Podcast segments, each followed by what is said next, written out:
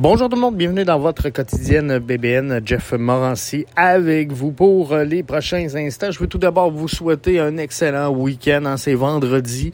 Encore une semaine de terminée. Ça s'annonce pas un beau week-end, mais c'est pas grave. C'est pas grave, on va euh, passer au euh, travers. Les euh, nouvelles sont tranquilles du côté du CF Montréal qui est en pause cette semaine. On sait qu'on est dans la trêve internationale du côté de la MLS, donc très peu d'activité. Le CF Montréal qui était au repos cette semaine reprendre un entraînement aujourd'hui. Entraînement plutôt euh, léger puisque plusieurs euh, des joueurs sont en sélection. On se parle donc de la première ligue canadienne, la CPL. Ottawa était de passage à Winnipeg mercredi pour y affronter le Valour FC, alors que deux points séparaient les deux formations avant le duel. Atletico était devant, à mi-chemin du peloton, soit au euh, quatrième rang donc euh, du classement du côté de la CPL. Pour euh, ce duel-là, du côté de Valour, Jonathan Sirois était dans une rotation, regardait le match du bout du banc alors qu'on donnait un premier départ cette saison à Ryan Yuba Yesli en CPL. Il avait pris un départ en championnat canadien. Dans les autres joueurs qu'on connaît, Balou, Tissot, euh, pour Ottawa, était titulaire. Sean Rea, auteur de deux buts dans le dernier match pour Valour FC, était également du 11 de départ. Pour euh, ce qui est de la possession, l'avantage est au locaux. Donc, euh, Valour a eu l'avantage. Mais si on regarde la construction, si on regarde la menace dans cette rencontre-là, clairement l'affaire de Ottawa qui aurait pu se mériter deux pénalties dans cette rencontre-là si ça n'aurait pas été des largesses de l'arbitre. 11 tirs pour Ottawa dans le duel, 4 ont trouvé le cadre.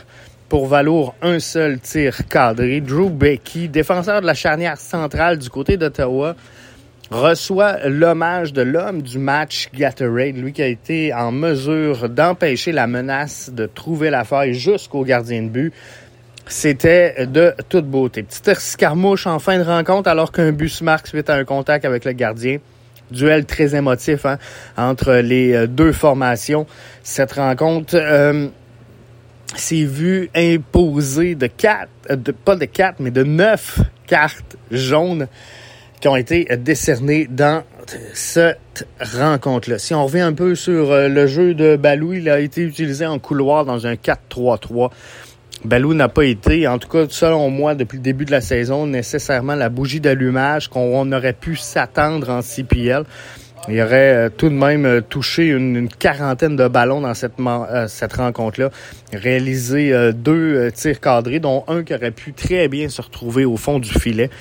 Mais selon moi, Balou, s'il est utilisé pardon, dans le couloir, on doit travailler énormément du côté de l'Atlético à lui faire bouger le bloc défensif pour qu'on l'ouvre et qu'on puisse briser cette ligne-là et qu'on ait euh, suffisamment de joueurs du côté de l'attaque à euh, Atletico pour profiter de cette brèche qui euh, serait créée par Balou. Parce qu'on l'a vu dans le match, à plusieurs moments, il a été surveillé par deux, voire même par trois joueurs de Valo pour essayer de, de s'assurer de neutraliser l'effet Balou-Tabla.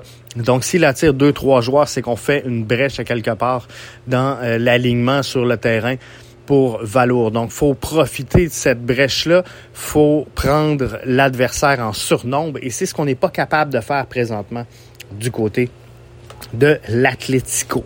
Toujours en CPL demain, Wonder d'Halifax. Pour moi, l'exemple à suivre dans la CPL. Un club qui euh, vraiment va, va quand même relativement bien. Euh, qui attire les foules, qui réussit, qui est en voie de se construire un stade de 10 000 places. C'est pas rien quand même pour la CPL. Donc, attire des bonnes foules, réussit à aller euh, chercher ce qu'ils ont besoin. Ils affrontent demain York United. Le 5, Atletico affronte Pacific FC. Euh, Valour affrontera Edmonton FC. Triste saison pour Edmonton qui est toujours à la recherche de sa première victoire cette saison. Eux qui connaissent pas des mauvais matchs si on compte euh, l'alignement qu'ils ont, un alignement très jeune, un alignement presque conçu que par des joueurs euh, prêtés par euh, d'autres formations. Donc, c'est euh, pas facile cette saison pour Edmonton. Forge FC affronte dimanche la finale.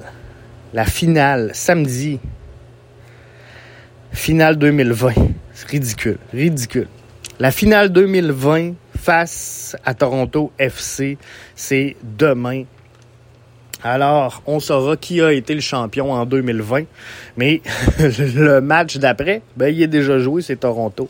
Donc, on avait déclaré vainqueur. Vancouver face à Real Salt Lake en MLS. On est en trêve internationale. Il y a quand même quelques activités euh, du côté de la MLS. Donc, Vancouver affronte Real Salt Lake. Ça se passe demain. En fin de semaine, on surveille pour vous également à BBN Media. États-Unis face à Uruguay. Canada face au Panamera. Euh, l'équipe canadienne a dû se revirer de bord rapidement hein, suite à l'annulation, on le sait, du match face à l'Iran. Donc, on aurait aimé sortir de la zone qu'on connaît déjà. Euh, et, affronter un autre club que le Panama, où ce que on, aurait pu peut-être aller chercher euh, un, niveau supérieur, je vais le dire comme ça. Bref, on cherche à avoir beaucoup d'opposition du côté de la formation canadienne. C'est ce qu'on cherche, c'est ce qu'on veut. Je vous invite à ne pas manquer sur le coup de midi, la toute première édition, la toute première gang de notre MLS animé par euh, Mathieu, donc le balado euh, Ballon rond qui édition MLS qui devient notre MLS, podcast que vous appréciez, podcast que vous aimez ici à euh, BBN Media, ben euh, devient notre MLS et c'est là.